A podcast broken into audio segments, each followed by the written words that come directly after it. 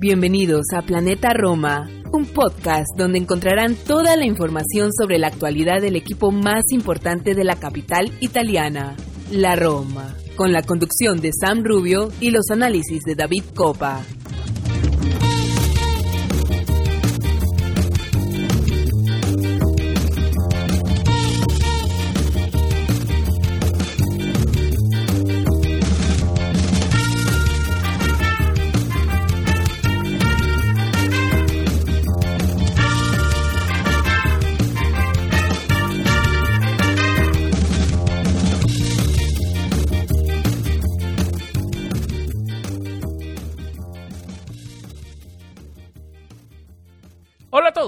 Tifosi Yalorosi y bienvenidos a una nueva edición de Planeta Roma Podcast. Les habla Sam Rubio, editor y conductor de este programa.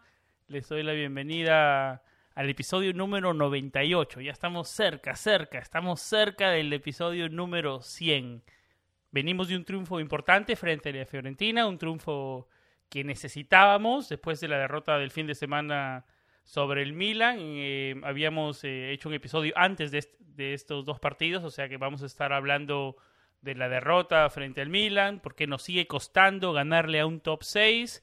Y bueno, vamos a hablar también del importante, importantísimo triunfo, como lo decía, frente a la Fiorentina en los minutos finales, eh, de manera dramática. Al final el VAR nos dio una, nos dio una, porque siempre da la sensación que está en contra de nosotros el VAR. Pero al final, como lo decía, el, el VAR nos dio la victoria. Tres puntos importantísimos para mantenernos en carrera por cuarto puesto. Y ese es un tema importantísimo del que quiero hablar este episodio. Quiero saber si somos un equipo que tiene la profundidad, ahora con la lesión de Beretud, que es otro tema importante, para luchar de verdad por el cuarto puesto en lo que resta de la temporada, en la parte final de la temporada tiene el equipo la profundidad para poder hacerlo y ahora que se habla de Jordan Beretut, eh, bueno, y estamos grabando este episodio antes de que de que se den las, los exámenes médicos o los resultados de los exámenes médicos, así que tendremos que esperar algunas horas más, pero los rumores desde Roma se dice que no eh, no son tan buenas noticias. Se habla de un mes, se habla de seis semanas, se habla de hasta de dos meses. De eso em, vamos a estar hablando más adelante, obviamente, con David. Eh, en, las el tema de buenas noticias, aparte del triunfo frente a la Fiorentina, renovó em, Roger Ibáñez, que es uno de los jugadores eh, de la nueva política de los Friedkin, que también estaremos más hablando más adelante en este episodio. Yo creo que esos son los temas más importantes de que vamos a hablar hoy en el episodio número 98. Eh, vamos a una pausa y regresamos con David.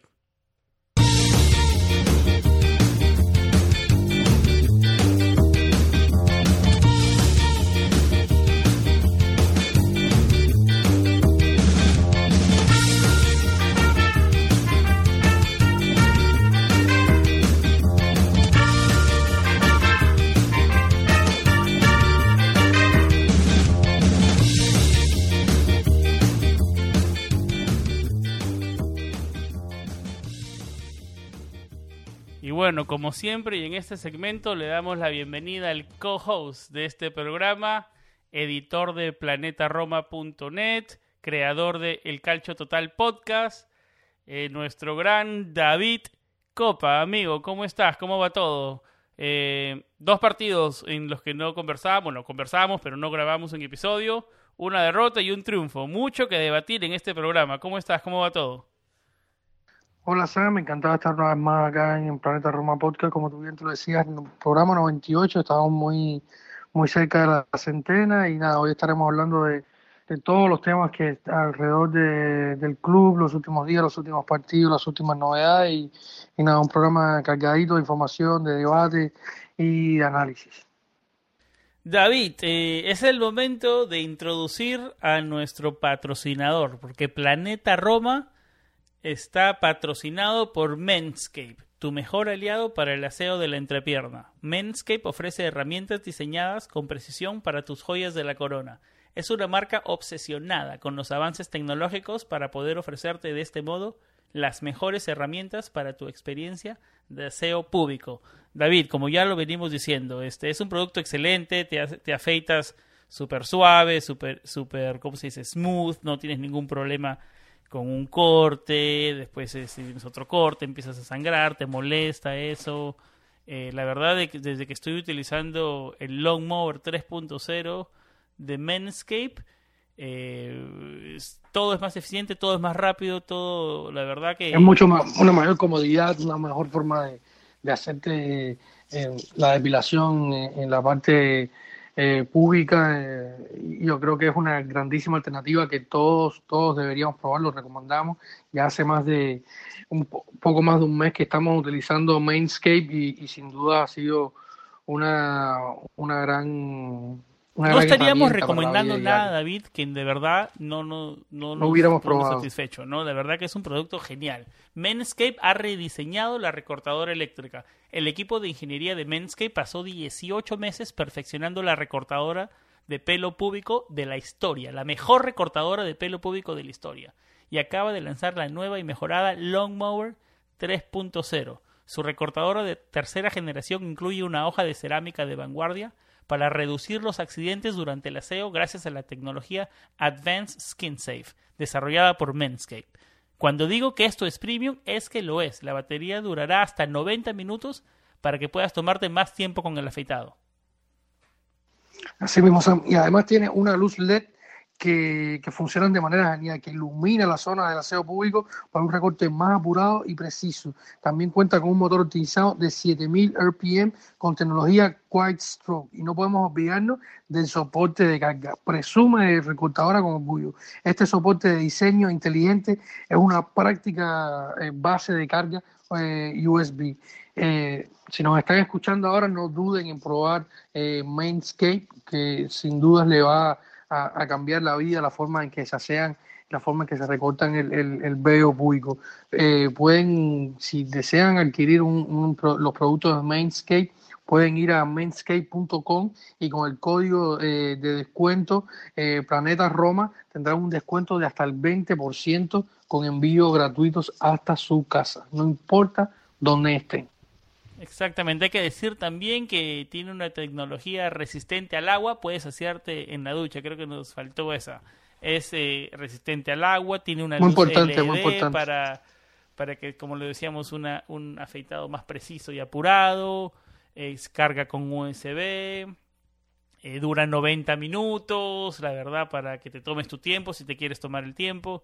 La verdad, una maravilla el producto Long Mower 3.0. Así que ya lo dijo David, si quieres obtener un Long Mower 3.0, eh, lo encuentras en menscape.com y asegúrate de que uses el código Planeta Roma para obtener un 20% de descuento y envío gratis a la puerta de tu hogar. Menscape. Tus testículos te lo agradecerán. Bueno, David, comenzamos, eh, vamos en orden, comenzamos con la, con la derrota frente al Milan. Em, no podemos ganarle un top 6. Lo importante, David, que es que este equipo en la temporada, después de unas derrotas, esas contra los top 6 que ya están famosas, siempre responde con un triunfo. Y eso también hay que valorarlo, ¿no?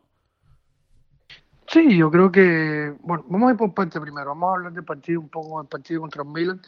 Eh, todos lo vimos y yo creo que inicialmente la Roma salió un Milan a presionar muchísimo, a buscar sus resultados. ¿Cómo sufrimos los primeros 20 minutos hasta media hora? un desastre, un desastre, un desastre total entre el nerviosismo de la Roma y la presión agobiante del Milan.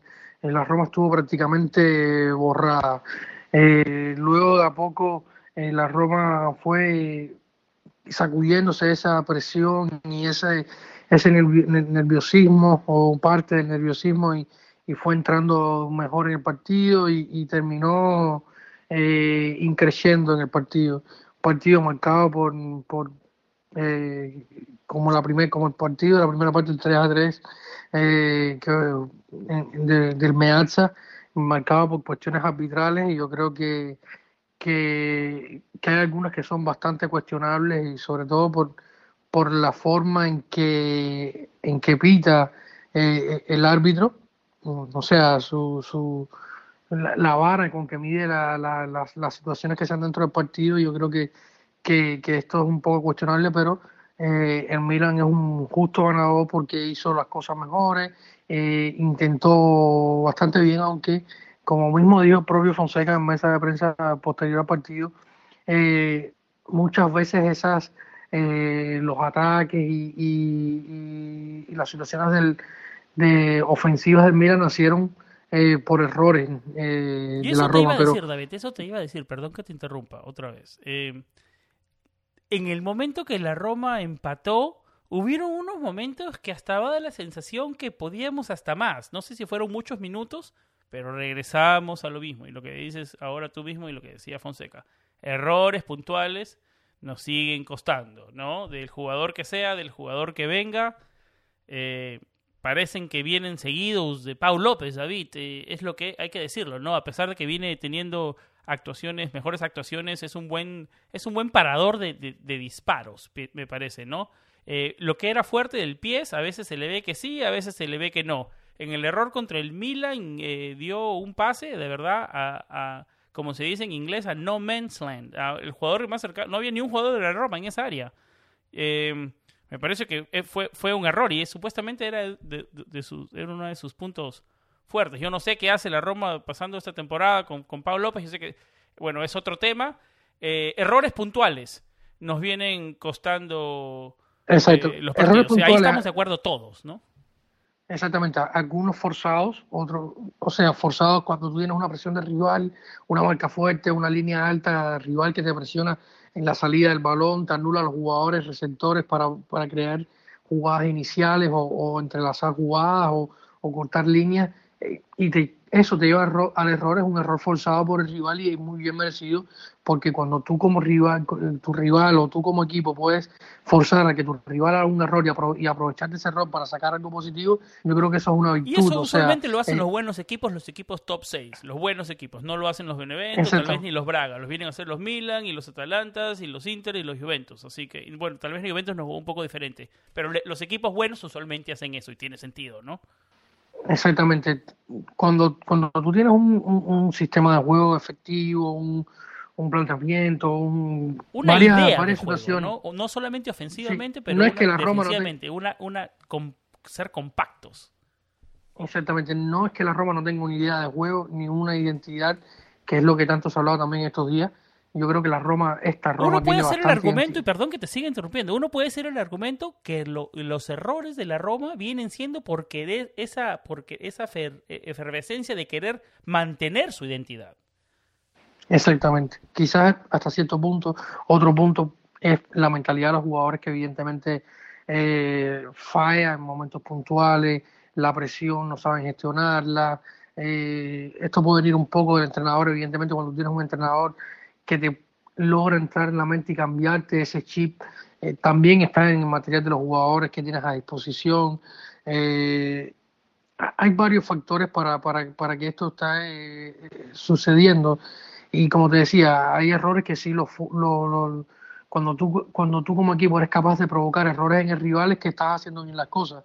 Pero también hay errores como el de Paul López, errores como una recepción de Villar, que, que es un jugador que falla bastante poco y que, que, que el partido contra Milan estuvo bastante errático, más allá de la baja en la forma de, de, de en errores en la salida de Spinazzola, que no es, no es nada nuevo, que, que, viene pasando desde su primera temporada en la Roma. Eh, o sea, y estos, estos pequeños pocos por aquí, un pequeño poco por allá, hacen un, un, gran cúmulo de situaciones que y matan el trabajo de 90 eh, minutos. No, y, y que mm, tienes que remar, y cuando tienes que remar contra un equipo grande, o sea, en un partido contra la Fiore, eh, tienes que remar un poco, pero lo logras porque tu calidad individual y tu calidad de juego y tu identidad en este caso te lleva. Y ya lo venimos hablando eso ya varios sacar episodios, ¿no, David?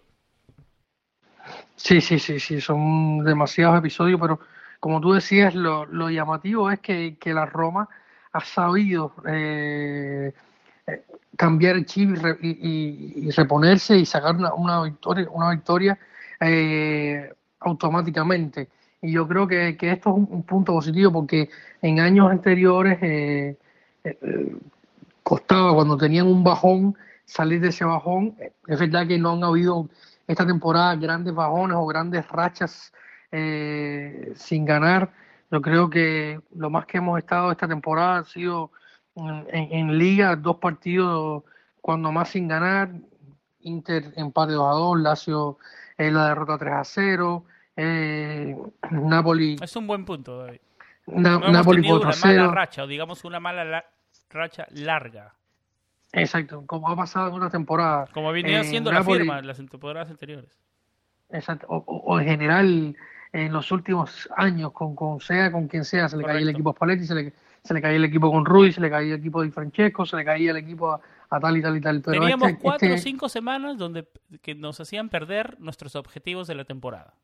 Exactamente. Esta temporada, como te lo, como te lo decía, perdimos el primer partido contra Gela por lo que fue, pero en el campo no fue una derrota, o sea que fueron dos partidos sin ganar como quiera que sea, empate con Gela, empate con Juventus y a partir de ahí empezamos a ganar. Eh, luego dos partidos, Nápoles Sassuolo, luego eh, otros dos partidos, Inter y Lazio, eh, y ahora otros dos partidos, Benevento y, y, Milan. Esos dos puntos frente a Benevento perdidos, David, me duelen hasta más que frente a los del Milan, de verdad. Yo creo que sí, eso, esos, esos dos puntos ahora te tendrían una ubicación un poco más cómoda, como los dos puntos contra Sassuolo, que no se pudieron eh, lograr. O sea, con cuatro puntos más la Roma estuviera con 51 puntos eh, en tercera de la tabla sin muchos problemas, a pesar de, que no se le ganan a los grandes y, y, esta es historia como el punto y como el punto contra Gela Verona. O sea, si, si esos puntos, si esos cinco puntos tuvieran, hoy la Roma tuviera eh, cinco puntos más, o sea, 52 puntos, estaría muy tranquila en la segunda posición, de la, en la tercera posición de la Serie A y, pensando en Champions como algo eh, real. Hoy parece un poco más difícil, esto estaremos hablando más adelante. Pero volviendo al partido contra el Milan y contra la Fiore, el partido contra Fiore fue bastante complicado de jugar domingo, jugar miércoles. Eh, la Fiore es un equipo que tiene una defensa bastante decente eh, Luca Martínez cuarta, eh, Milenkovic. Pero ofensivamente no hicieron mucho, David, de la Fiorentina. La Fiorentina vivió de los de los de, los, de la gran calidad que tiene eh, Fran Riveri, que es un jugador eh, se ve el una, jugador tiene una técnica impresionante el francés, ¿no? No, no, es, capaz de, de, sortear a los jugadores de una gran manera. 37 años y 330 días, casi 38 años el que tuvo, retuvo, el que tuvo, retuvo. Y, la, calidad la clase no se pierde, ¿no? No se pierde, o sea, la clase no se pierde. Y el nivel de Fran Riveri, un, Riveri en su prime era uno era top 5, top 10 del mundo. claro, es más, hasta el año 2000, creo que fue 2012, que se habló de él eh, para ganar el balón de oro por encima, bueno, lo terminó ganando, no sé si Messi o Ronaldo, uno de los dos, pero se habló de Riveri y estuvo cerca, estuvo en el podio. Estuvo en el podio. O sea, estamos hablando de un jugador que, que, en, la, en, la, era de Cristiano Ronaldo y, Lionel Messi, eh, estar en un podio de balón de oro no es poca cosa. Eh, y, se vio que, ese privilegio, digamos. Pero bueno, en la jugada del gol de, de, la Fiorentina fue en la misma que se lesiona a Beretut, ¿no? Que eso vamos a estar hablando más adelante eh, pudo, le, eh, no sé si te diste cuenta, Beretú le dijo, bota la pelota, bota la pelota, y bueno, no, nadie va a eh, siguió jugando, ¿no? Al final de cuentas yo creo que la Roma hubiera hecho lo mismo, ¿no? Eh, cualquier, cualquier equipo hubiera hecho lo mismo. David, ¿cómo, ¿cómo, ¿qué te pareció el triunfo al final, dramático, Roma, style, ¿no? Sí, yo creo que esto, esto, esas victorias son buenas para el ego, para la autoestima, porque te dan un. Y para la tabla, David, era importantísimo, eh, eh, ¿cómo se dice? Bounce back, ¿no? Después de la derrota frente al Milan, era importantísimo. exactamente, el, objetivo era los tres puntos y, se lograron. Se mantiene ahí la Roma, está a dos puntos de, del Atalanta, que la próxima semana tendrá que jugar con el, con el líder, eh, en casa del líder Inter eh, que si bien tuvo un partido no muy brillante ante el Parma, igual logra sacar los tres puntos eh, de visitante y, tendrá que jugar con, con Atalanta la próxima semana, que, estará con un ojo eh, en la Champions también que tiene en los próximos partidos. Eh, o sea, va a ser un partido muy, muy interesante ese Inter, Inter Atalanta, sobre todo porque después del partido. Para los intereses de la Roma. Exactamente, para los intereses de la Roma, porque luego de ese Inter Atalanta, eh, Atalanta va a recibir Spezia antes de jugar con, con el Madrid eh, en la capital de España y, yo creo que, que si eh, el Inter puede hacer que tropiece el Atalanta sería ganancia para la Roma teniendo en cuenta cómo está cómo está la tabla también va a haber otro partido eh, va a haber dos partidos en la próxima jornada también que son que son vitales.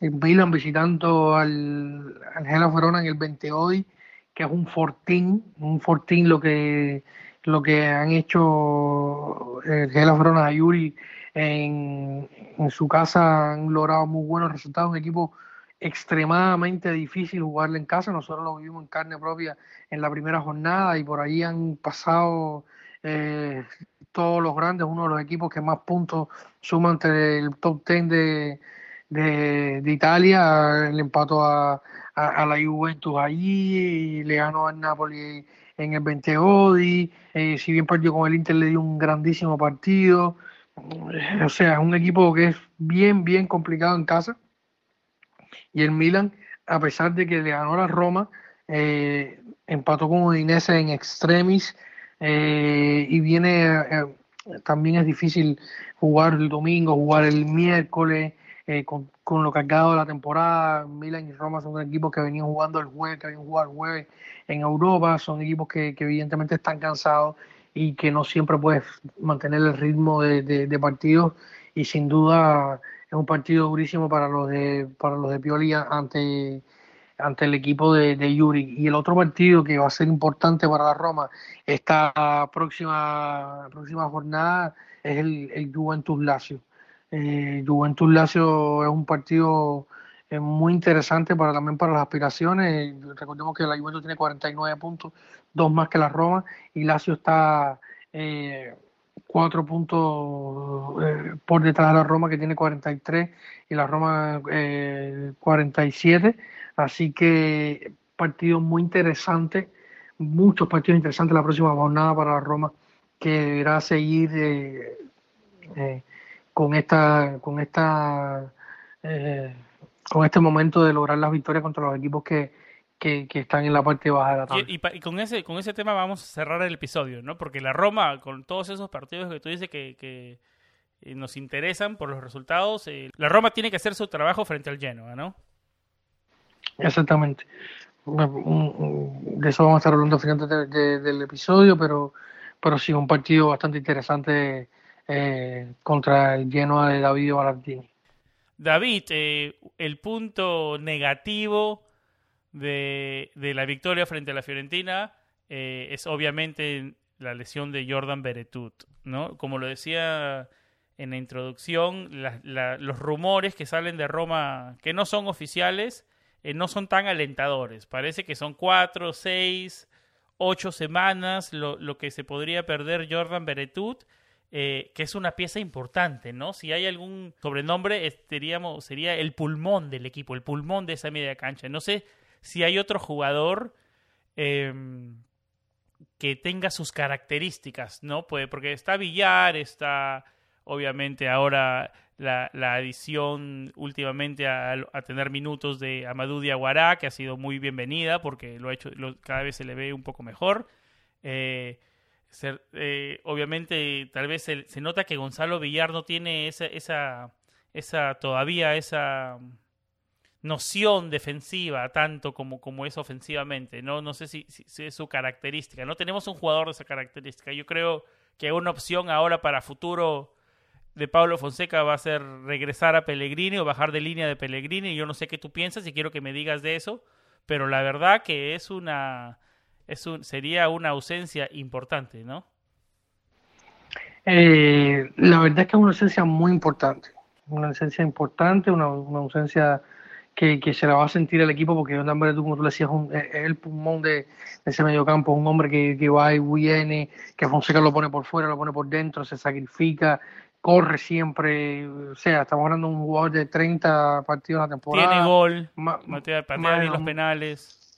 Exactamente, es el cobrador de penales del equipo, eh, más de 2.170 minutos de disputado la temporada, 11 goles en todas las competiciones, 5 asistencias, pero más allá de los números, de los goles, de la asistencia, es lo que te aporta en campo, el sacrificio, el eh, contagio a los, a, a los compañeros de, de esas ganas de correr, de, La por grinta, el- esa palabra que poco a poco nos estamos olvidando en Roma.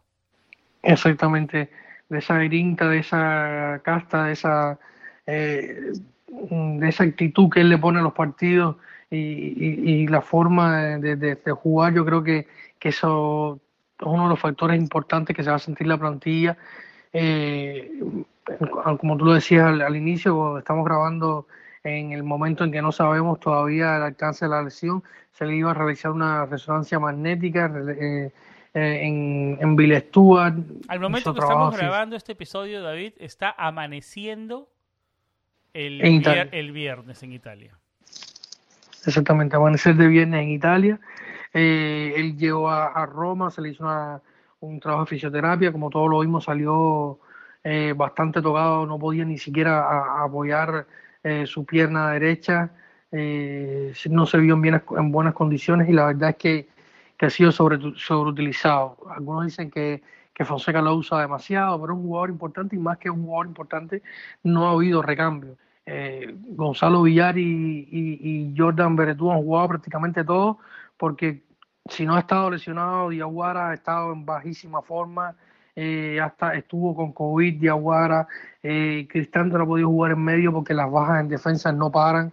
Eh, o sea que, que, que Pablo Fonseca se ha visto a tirar de, en demasía eh, de Jordan Beretú y, y de Gonzalo Villar por, por estas cuestiones. Y por suerte, Gonzalo Villar se hizo con, con un buen puesto en, el, en la mitad del campo y respondió o ha respondido la mayor parte de la temporada.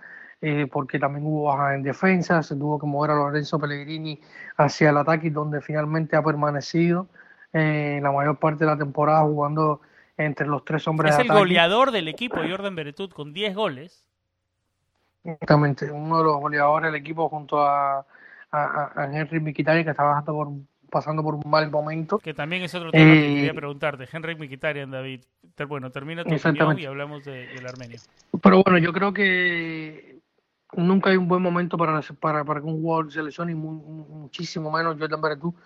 Pero yo creo que, que, que, que es lo, lo positivo que se le puede sacar a la situación es que coincide con una con un retorno de, de, de Amadou Diawara. Eh, Pero un y retorno de dos nivel, ¿no? Porque los primeros partidos se le veía un poco que los le quedaban rápido los partidos, ¿no? Él estaba un poco, un Eh, poco lento, ¿no? Ahora sí, la poco a falta de poco, mi- pero la falta de rápido, no, no poco a poco, rápido agarró el ritmo, ¿no? Sí, sí, un jugador, él es un jugador, eh, lo decían hoy en la radio, hablaba Tempestili también. Es un jugador de buen Eh, pie. Sí, un jugador de calidad, muy profesional, que se mete, que trabaja, que, que quizás le- los problemas aquellos de la operación de quien se opera o no me opera en el menisco, eh, siempre te llegan un poco a frenarte un poco tus capacidades. Y yo creo que ya un poco ha ido, ha pasado un año de esto ya, y yo creo que poco a poco se ha ido librando ese peso mental eh, y, y se ha metido a, a disposición. Tuvo una muy buena eliminatoria contra el Braga, creo que fue uno de los hombres fundamentales para que la Roma pudiera avanzar a, a los octavos de final de la, de la, de la Champions League.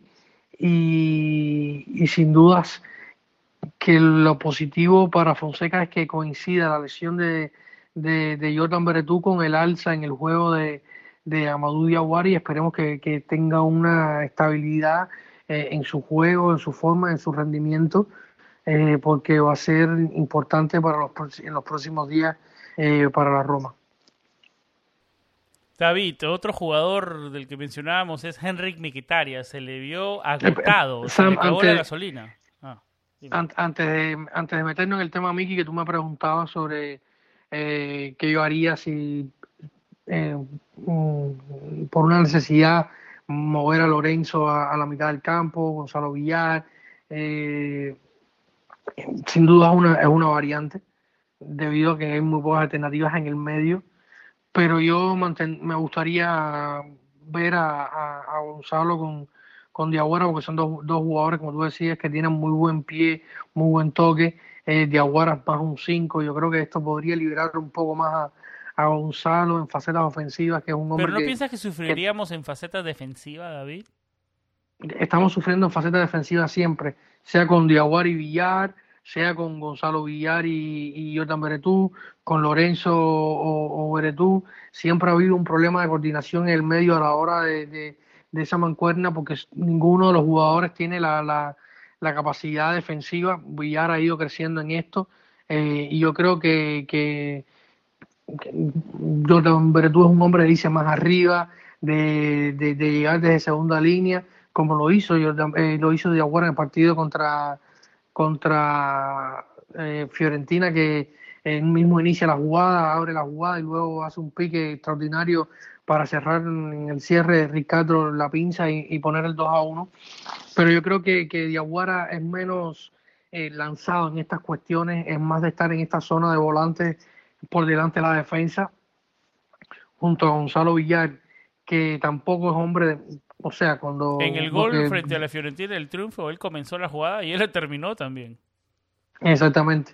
Pero es menos lanzado que Jordan Beretú porque Jordan Beretú tiene mucho más pulmones, tiene, tiene más tiene un sprint mucho más grande, tiene un, un, eh, un jugador que tiene, decía, no como hay dicen, jugador de esas características en el medio campo, David. Yo creo que eso le puede costar a la Roma. yo creo que le puede costar, en este caso, el rol pudiera un poco asumirlo eh, Lorenzo Pellegrini, que es un jugador que muchas veces, aunque juega en el tridente ataque, se tira mucho al medio para iniciar la jugada, las corridas de Jordan. Eh, yo creo que esto eh, debería Fonseca trabajarlo un poco, si se puede, eh, y, y usar eh, otra fórmula, o sea, invertir un poco la fórmula que sea más eh, Villar o Diaguara, los, lanzadores, y, y- y Gonzalo y Lorenzo Pellegrini el, receptor eh, en esta en esta jugada. Yo creo que esto deberá variarlo en función de los jugadores que tenga eh, en cancha mm, Fonseca en los próximos días. Y ahora de David, eh, David, porque parece que eh, el jugador está, yo no sé si los últimos partidos, la verdad, eh, se le ha notado cansado, es la, es la, la sobrecarga de minutos, es definitivamente el jugador que tiene más minutos de la Roma esta temporada, 2079, David, de 24 partidos jugados, jugador de 32 años, eh, se le hay que darle un descanso a Mkhitaryan. Eh, cuando ha entrado Pedro tampoco eh, no, ha, no ha aportado, digamos, tanto. Ha ido, como lo hablamos ya en episodios anteriores, de más a menos el español Pedro. Hablemos de eso, de Mkhitaryan, de Pedro. ¿Cuánta profundidad tiene este equipo para de verdad meter una carrera seria para eh, llegar a Champions League, David? Es un tema complicado, ¿no? Obviamente, pero... Eh, ¿Cómo lo ves? Este, ¿De verdad tenemos posibilidades de llegar a ese cuarto puesto? La baja de Miki es importante porque es un, es un jugador que estaba haciendo, eh, estaba pesando en el ataque. Eh, inicialmente, en, el inicio de la temporada, no, no estuvo pasando por una racha como esta, una racha bastante negativa, aunque de cara era más de cara al gol. Asistió contra Juventus, luego asistió contra Benevento, volvió a asistir contra, contra la Fiore, y luego encontró el gol contra el propio Genoa, contra el mismo Parma. Eh, luego vino el partido contra la derrota contundente contra Napoli, luego vino Boloña, Torino, pero fue, fue un equipo, fue un jugador que fue creciendo con la temporada, fue encontrando momentos de forma muy buenos y luego desde el partido contra Gela Verona, donde marcó eh, su último gol, eh, o sea, tiene un gol y una asistencia en los últimos eh, cinco partidos, seis partidos, o sea, que, que, que ha venido, no solo lo- lo- los números, sino cómo se ven sus actuaciones en el campo y evidentemente se nota cansado. Está- eh, yo yo eh, te, te confieso que me, me sorprendió que abriera de titular contra la Fiorentina, esperaba eh, a Stefan Echarawi como titular. Eh, al final Fonseca decide poner a Mkhitaryan y, y, y yo entiendo que para Fonseca, a pesar de que está en mala forma, Mkhitaryan es un hombre que, te cuesta Pero que cuando está en buena forma es, es yo creo que el mejor jugador del equipo, cuando está en buena forma. Pro- O uno de los mejores con, con Checo, ¿no? Sí, claro. De los, de los que han salido en campo en esta temporada y los que más han estado en campo, evidentemente Mkhitaryan es un hombre que, el que más te condiciona los partidos y los resultados. Sea por eh, porque recibe le, le, hacen faltas, le, le eh, te junta las líneas, te crea espacios, te salta a hombres. Yo creo que, que evidentemente Mkhitaryan es un hombre que te condiciona los partidos a favor cuando estás físico, físicamente bien del todo. Yo creo que, que, esto es lo que le ha venido pesando en los últimos, en los últimos días. El, físico, el cansancio, la acumulación de partidos. Yo creo que, que sería bueno que Fonseca pensara en darle un, refresco. Eh, Espinazola es otro, David. Es que Espinazola no tiene cambio. Espinazola ahora mismo no tiene eso no quiere decir que no le cueste también, ¿no? Eh, bueno, tuvo un buen partido. Hasta ahora ha sido uno de nuestros mejores jugadores, ¿no? Pero ahora, de acá, para terminar la temporada eh, sin reemplazo, solo Espinazola, esperemos que no le cueste, ¿no? Físicamente. Eventualmente yo creo que, que, Espinazola pudiera descansar más, a veces no, no terminan los partidos, entra Bruno Pérez. Eh, por la izquierda, porque y también, Fiori eh, tuvo un par de buenos partidos, pero desapareció. Exactamente, lesiones, que muchos me han preguntado en, Twitter, sobre todo sobre la lesión de Calafiori he, leído y he escuchado bastante la radio, pero no hay un, diagnóstico, se dicen de una distensión muscular, problemas, pero a ciencia cierta, después de, que pasó la, COVID, el muchacho no se ha sabido eh, a ciencia cierta cuál es el problema que lo ha estado afectando y sigue entrenando individualmente, sigue eh, trabajando eh, apartado del grupo y esto ha sido sin duda o sea, con, la salida de, de Kolarov, Espinazola seguía con el puesto titular y Carafiori pasó de ser el del equipo primavera a, ser un, jugador plantilla del primer equipo. Eh, cuando todos pensaban, decían que sí iba a ir, que si no sé cuál y más, más cuál equipo, y, evidentemente no ha sido ni la sombra de lo que esperábamos que iba a ser. Yo le tenía muchísima fe a Calafiori por aquellos partidos que hizo en Europa League eh, los pocos que jugó a principio de temporada, pero luego se borró de una manera que ha dejado a, a eh, en una isla. O sea, todo lo ha tenido que hacer Spinazzola. Por suerte ha sido bastante joven, por suerte su, su dentista dio en la clave y, ha estado bastante sano durante toda la temporada Spinazzola. Yo creo que, que, esperemos que aguante hasta el final. Se ve bien eh, de forma física, se ve bastante bien. Yo creo que, que esto bien pudiera costar, porque cuando tú no tienes un reemplazo a la altura, el más mínimo detalle eh, te puede costar en, tus aspiraciones. Y así para todos los puestos, o sea, por la banda derecha tenemos a Ricardo y Bruno Pérez, que tengan buenos y malos, o sea, sobre todo lo que está pensando la defensa, volvió Smalling, ahora con Bulo se pierde el próximo partido por acumulación de, eh, de amarilla, o sea, Fonseca no termina tener, no, no, no ha podido en disponer a cabalidad, por así decirlo, de sus once titulares, de sus jugadores reemplazo para poder rotar, para poder hacer variantes tácticas y esto evidentemente atenta contra los resultados y contra poder aspirar a la Champions. Y, más allá de la plantilla y de, los hombres que tienes a, disposición, lo que está pesando hoy por la Champions son no ganar los partidos eh, o lo que puede pesar al final eh, son no ganar los partidos directos. Si hubiéramos ganado contra Benevento. Eso, dos puntos contra Benevento, regresamos a eso.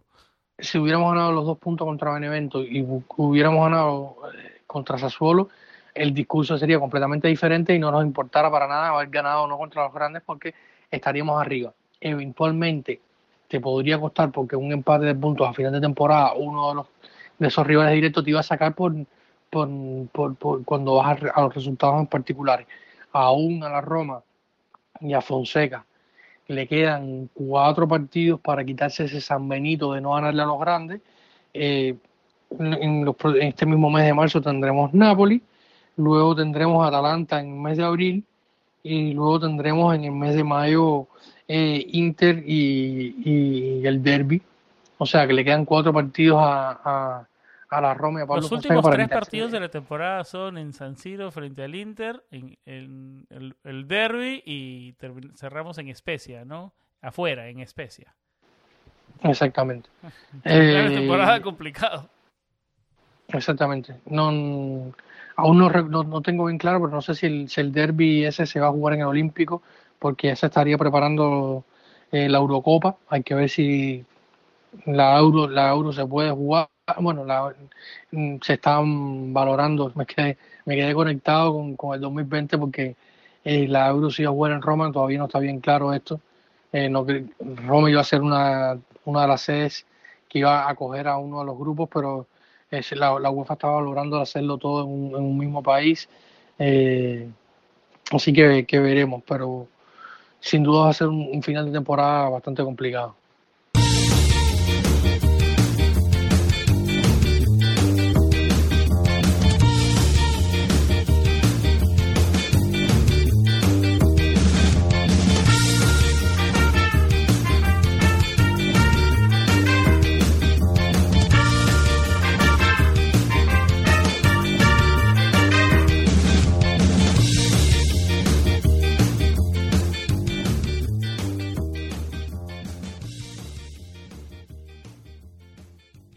David, eh, una de las buenas noticias, digamos, para cambiar el tono del podcast, ¿no? Porque viene la incertidumbre de la lesión de Beretú, la incertidumbre de la carrera por Champions.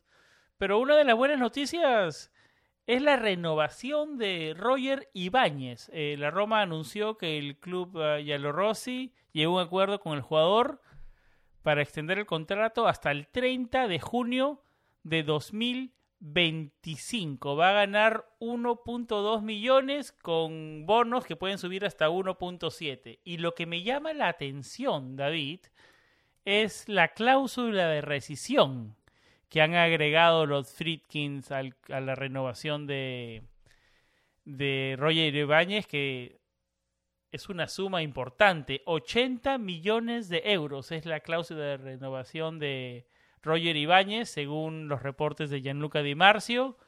David, esto nos da a entender que los Fritkis son business, negocios y negocios. Quieren, digamos, amarrar a sus joyas y, y esa es la, la, dirección por la que quieren ir. Yo creo que es una manera eh, importante de hacer negocios y considerando que Juan Jesús gana 2.5 eh, Pastore 4.5, un contrato de 1.2 con hasta premios que podrían subir hasta 1.7 millones de euros. Para Roger Ibáñez yo creo que eso es un, son buenas noticias para la Roma, no sé cómo tú lo veas. No, el, tema acá es, eh, o sea, lo que remarcaba eh, Sky Sport y, y Marcio es la, el tema de insertar cláusulas de renovaciones de, los contratos. Esto es una novedad porque no se venía haciendo en la Roma. Eh, el club no era la que, ponía la cláusula. Y, es como, es como, digamos, es un seguro, ¿no? Para que si, o que quieres a mi jugador, ok, paga y déjame bien remunerado. Yo creo que es una buena forma de hacer negocio de los Friedkin. No sé por qué no se hizo antes. Mm, no es que esto te garantice que, o sea, porque el, mercado va y viene y es bastante fluctuante muchas veces. Pero esto te protege, David, te protege a que, de cierta forma, si Roger Ibáñez termina siendo un fuera de serie con su crecimiento, que no venga un equipo como Real Madrid o como un Bayern Múnich y te lo quite tan fácilmente. Si te lo va a quitar, que te remunere, ¿no? Eh, yo creo que ahí más que todo viene, es un seguro de los Friedkin. Exactamente, yo tengo una cláusula de 80 millones para Roger Ibáñez. Tú me la quieres, yo quizás te puedo hacer una rebaja, dejarte en 60, 70 millones. O sea, no es que venir, yo tengo el jugador sin cláusula y, y vamos Pero a negociar. la sartén por el mango en la negociación y eso es el seguro, y eso es lo que tiene el valor.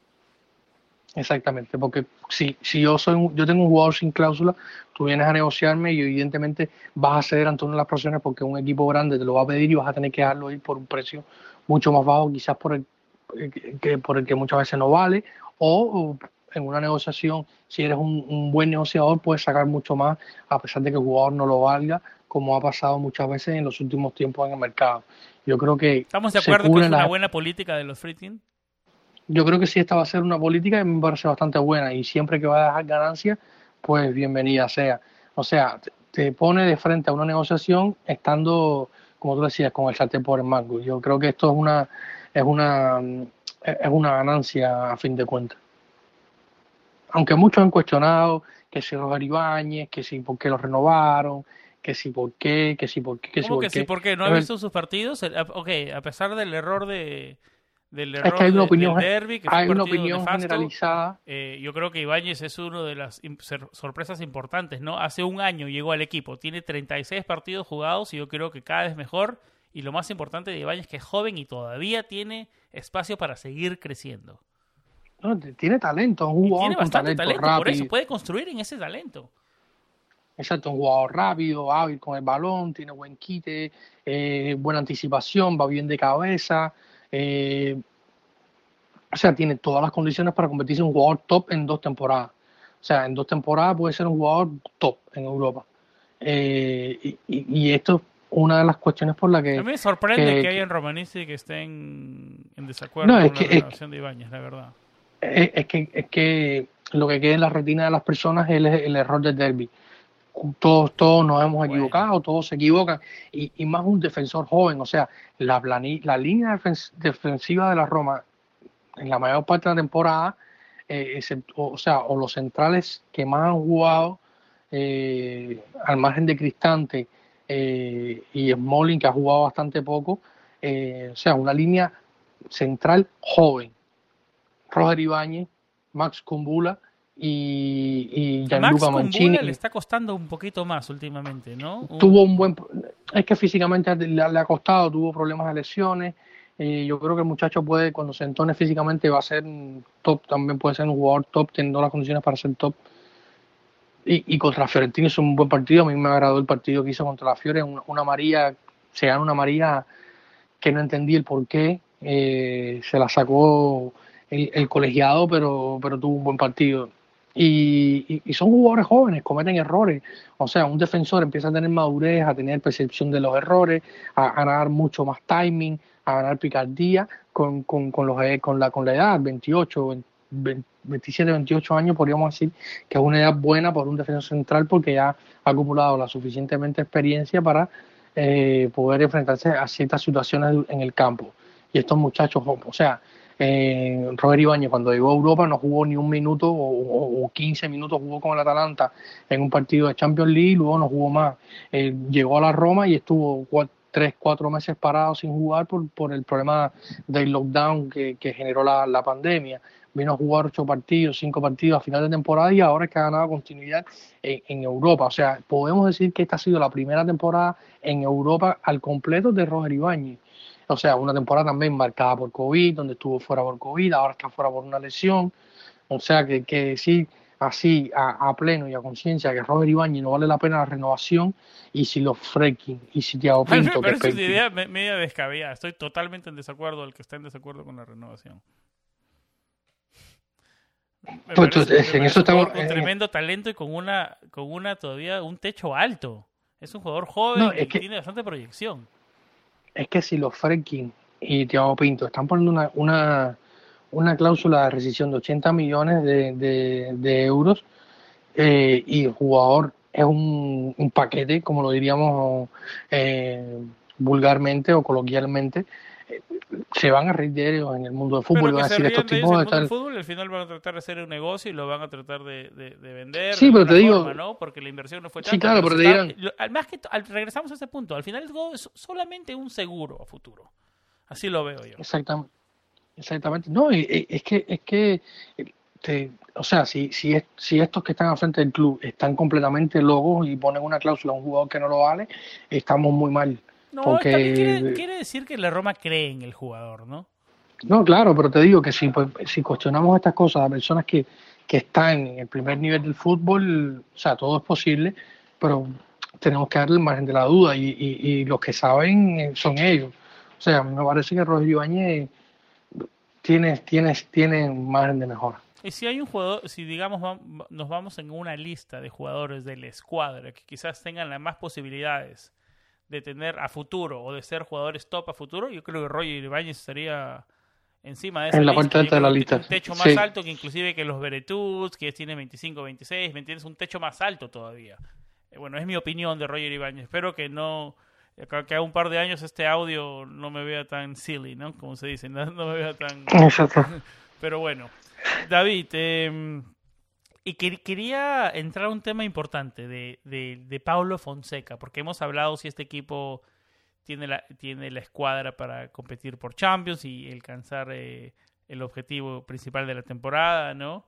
Eh, según el romanista y según lo que venimos hablando, esta va a ser la línea de trabajo de, de los Friedkin y Pinto, ¿no? Apostar por jugadores jóvenes con talento. Ahora, eh, todos sabemos que si Fonseca clasifica a Champions League, automáticamente se le renueva el contrato. Y si no clasifica a Champions League, podríamos estar de acuerdo que hay posibilidades de que, de que sea reemplazado, ¿no? Ahora, un entrenador de peso, digamos, Allegri, ¿aceptará un proyecto como el que propone la Roma con jugadores jóvenes y talentosos y no tanto con figuras mundiales? ¿Qué piensas de eso, David? Eh, a ver, yo tengo por acá, eh, cuando hacía el, guion para el programa, sacaba, o sea, tomaba la declaración, una parte de las declaraciones de, de Dan Frekin cuando se fue, cuando fue nombrado presidente y, habló su primera, se dirigió al mundo romanista y decía Frekin, nuestra visión compartida para el club es favorecer un enfoque de inversión sostenible y a largo plazo, en lugar de soluciones rápidas y de dudosa duración. Yo creo que, esto queda bastante claro. Ya lo, ya, lo, eh, habíamos hablado en otro episodio también, ¿no? Pero son palabras contundentes que te dicen el plan de, de los Friedkins a largo plazo, ¿no? Exactamente. Hoy la Roma es un equipo bastante joven, con un promedio de edad, eh, a veces ha tenido 11 en la cancha de, de, 27, de un promedio de 27 años, de 26 años. Hay jugadores, o sea, experimentados como, como los arqueros que Mirante y Farelli, que probablemente uno de los dos va a salir a final de temporada, o, los dos. Eh, está Inche que, que, que, puede salir. Eh, el propio Bruno Pérez que no se le ha renovado el contrato. Eh, o sea, te vendrías quedando, como, como veníamos hablando, con jugadores bastante jóvenes.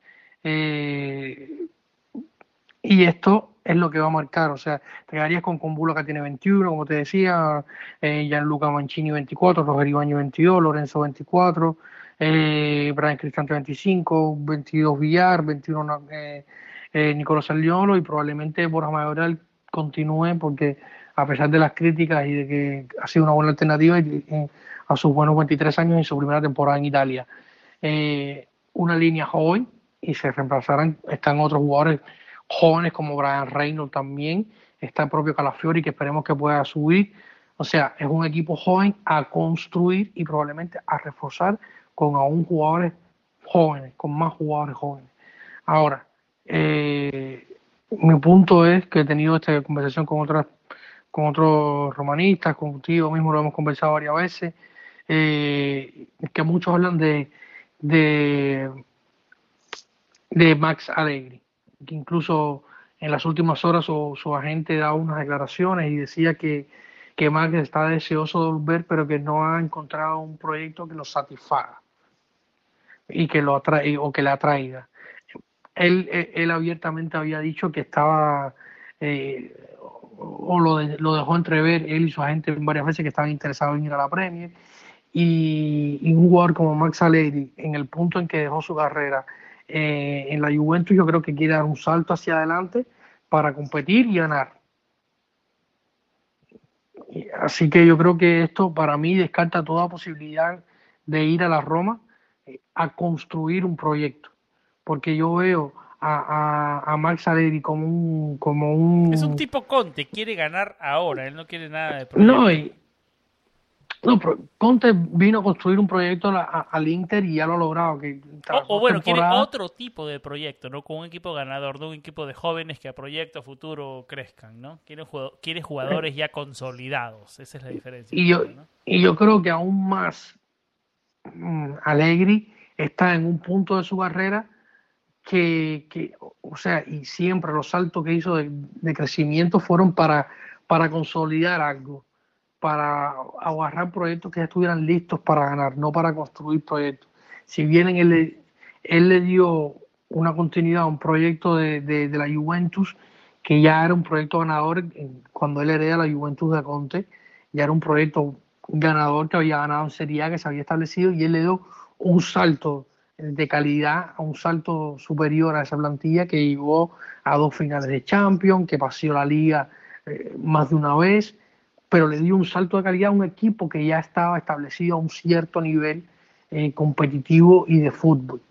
Eh, no tanto como hizo Conte con, con, el Inter, porque el Inter venía del Spalletti, que, que si bien ya le había dado un salto a ese propio Inter, que era un Inter que no, que no ni siquiera estaba en Europa, que, y, y, y Antonio Conte recibe un equipo que ya había estado en Champions, eh, o sea que ya está clasificado para jugar Champions, y él lo mantiene en Champions y le da un, siguiente, un salto siguiente, o sea que la, que la Roma no está ni en ese punto, la Roma está en un punto aún más de construcción con un grupo mayor de jóvenes y que está bastante distante de ser un contendiente real a ganar un título o, dar un salto de calidad. Al, al corto plazo, ¿no? Exacto, al, a mediano corto plazo. O sea que, que si se va a Fonseca, ¿quién sería el entrenador? ¿Quién pudiera asumir, o qué, o qué entrenador de peso hoy ¿Estás en Europa? listo para decir que te la jugarías por Fonseca un año más?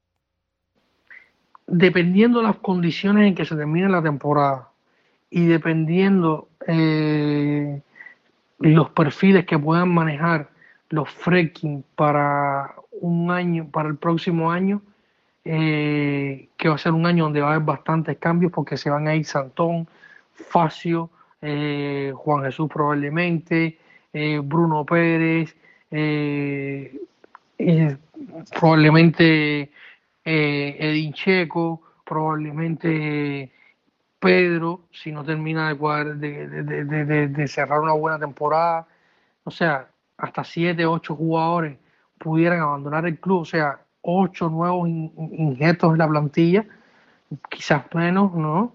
Eh, y todo dependerá también del, entrenador, plantilla nueva, otra vez año cero, futbolísticamente hablando. Exactamente. o sea, no sé, no sé si sería la mejor opción. Pero yo creo que, que estoy de acuerdo con tu respuesta diplomática, David. Eh, la- las decisiones se tienen que tomar a final de temporada, ¿no?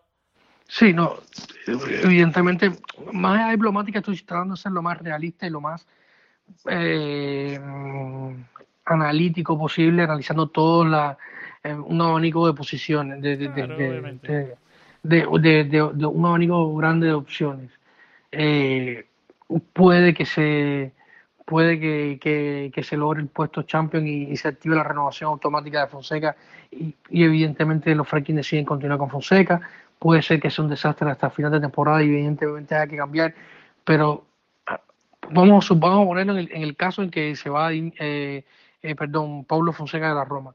¿Qué técnico top hoy viene a la Roma a construir un proyecto? No, por eso, va a ser complicado y hay que esperar hasta el verano para, para ver qué opciones hay, ¿no? Y si no hay una opción mejor, yo no, no es descabellado seguir para, me- para nada seguir con Fonseca. Yo te voy a decir mi- mis dos opciones que veo. Una es Sarri, que habría que negociar con la Juventus, que todavía está bajo contrato, y la otra es Luciano Spalletti. Y Luciano Spalletti es una opción impopular entre la mayor parte de los romanistas, porque la tercera vez volvemos siempre al pasado, no vamos a dar un salto, el hombre que se fajó con, con Totti, bla, bla, bla, bla, bla. Yo no sé O si que- deberíamos regresar a Luciano Spalletti, la verdad, David. A Bueno, mí bueno, no me son temas para, para, digamos, para que de- deberíamos dejar para el verano. Lo más importante ahora es clasificar a Champions League. Claro. Y el siguiente paso es el partido frente al Genoa, David. Es un partido que, eh, si seguimos el script de la Roma esta temporada, menos, menos el partido frente al Benevento, deberíamos sacar los tres puntos para tratar de seguir en carrera. Los últimos dos partidos que tuvimos frente al Genoa fue en el Luigi Ferrari. eh, le- los ganamos por 3 a 1 y el último partido en Roma fue el empate por 3 a 3 con ese con el que era el primer de partido, Fonseca. con error de, de Juan Jesús, ¿no? Este, Er- errores. este Genoa errores. ganó tres partidos seguidos al final de enero, comienzo de febrero, frente al Cagliari, Crotone y al Napoli, pero desde eso no ha visto la victoria. Eh, empató frente al Torino, frente al Elas Verona, perdió 3 a 0 frente al Inter y volvió a empatar 1 a 1 frente a la Sampdoria. Tres puntos que tenemos que sacar, David. La Roma tiene que ir, hacer el trabajo, conseguir el trabajo, seguir los tres puntos y seguir en carrera por Champions League. ¿Cómo llega este Genoa para enfrentar a la Roma el fin de semana? Este Genoa lo he venido eh, siguiendo bastante cerca, sobre todo por, por, por y porque hay algún otro jugador que me, que me, que me gusta, como Shomurov, el atacante, está Zapacosta, que yo me hubiera quedado con él en la Roma, que este fin de semana o este esta semana, entre los, los partidos entre semana, hizo un golazo eh, en el derby de la lanterna, un golazo, auténtico golazo de Zapacosta, que ha venido retomando el nivel y está jugando una, a, un, a, un, muy buen nivel. Y, y la verdad que, que Ballardini cuando el lleno parecía que una temporada más se iba a segunda división, eh, volvió a Lardini y está haciendo su trabajo de muy buena manera y tiene el equipo compitiendo bien, haciendo buenos partidos, con una buena identidad, con un buen ritmo de juego, con ideas claras, con, con, con, armas que te pueden complicar un partido y con jugadores que tienen nivel suficiente como para complicarte un partido y, y hacerte perder como le pasó al propio al propio Napoli, porque este, este Genoa eh, logró sacarle un eh, resultado positivo al Napoli, que si bien no es un, una, no proeza dada la temporada irregular, irregular exactamente como la Lazio. Y esa es la suerte que venimos teniendo, ¿no? Que no nos pasan ellos. Pero le sacó un, este, este, este, este lleno le sacó un empate en el, en Bergamo al Atalanta, un empate a cero goles, porque empatar con el Atalanta es difícil, más difícil aún es empatar a, eh, eh, a cero goles con, con, con, el equipo de Asperini. Eh, y luego sacó resultados buenos, como el empate a dos también con el Gela Verona, o sea que es un equipo que, que tiene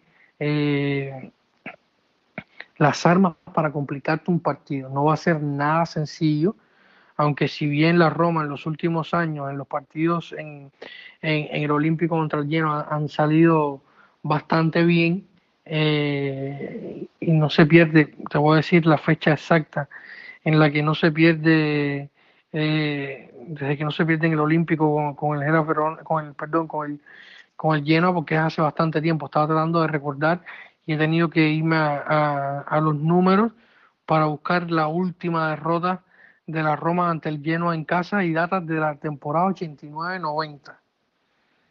Estamos hablando de la temporada 89-90. Jornada 20 de la temporada 89-90 cuando el Genoa... Con gol de Carlos Aguilera. Exactamente. Exactamente.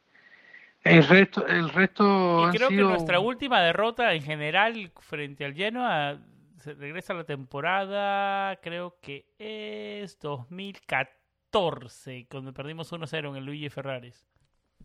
Sí, las visitas la visita al, al, Marassi siempre son bastante, bastante complicadas. Aunque las últimas dos, como lo decía, ganamos 3 a 1, ¿no? Bueno, yo espero que este fin de semana, David, eh, eh, saquemos los tres puntos, ¿no? Es una cosa, es difícil decir, yo espero que la Roma gane este fin de semana, pero si seguimos en carrera no queda de otra, porque eh, veríamos tercero, como, y como muchos decían hace semanas, era un espejismo ese tercer puesto. Ahora se está, se está viendo cada vez este, un poco más lejos, pero, pero seguimos ahí. Y si seguimos sumando tres puntos contra los equipos que en teoría son inferiores a nosotros, nos eh, vamos a estar ahí. No sé si nos va a alcanzar hasta el final, pero nos va a mantener en carrera, ¿no? Y, llegar hasta el final de año con posibilidades a los últimos partidos, eso es lo que mínimo con lo que, lo que deberíamos pelear, ¿no? Exactamente. ¿Algo, David, antes de eh, cerrar este episodio?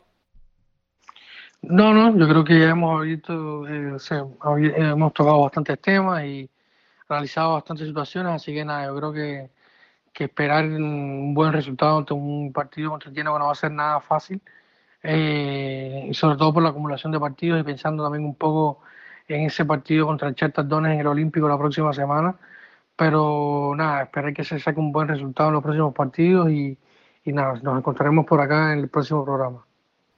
A David lo puede encontrar en su cuenta de Twitter, Davidcito-RC. Mi cuenta es Samuel Rubio99. La cuenta del programa es Planeta-Roma. Así estamos en Twitter y en Instagram. En Facebook estamos con facebook.com slash planetaroma.net.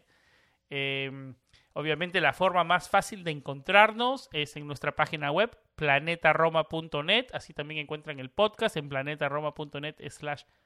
También, obviamente estamos en las plataformas principales de podcasting. Estamos en Apple Podcast, Google Podcast, Stitcher, Spotify, iHeartRadio, Tuning Radio, Evox. Así que es fácil encontrarnos, ¿no? Eh, que, mm, yo creo que eso ha sido todo por el episodio 98. Estamos cerca ya al centenar de episodios, David. Tenemos que hacer algo importante, ¿no? Algo especial. Sí, vamos a tratar de preparar un programa bastante especial para todos nuestros seguidores y, nada, estamos cerca del 100, así que eh, estaremos preparando un buen programa para, para esos días.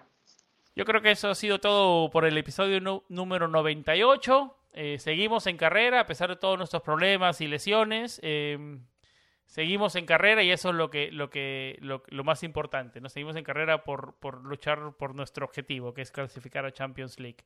Eh, que sigan teniendo una buena semana, siempre con vibras positivas.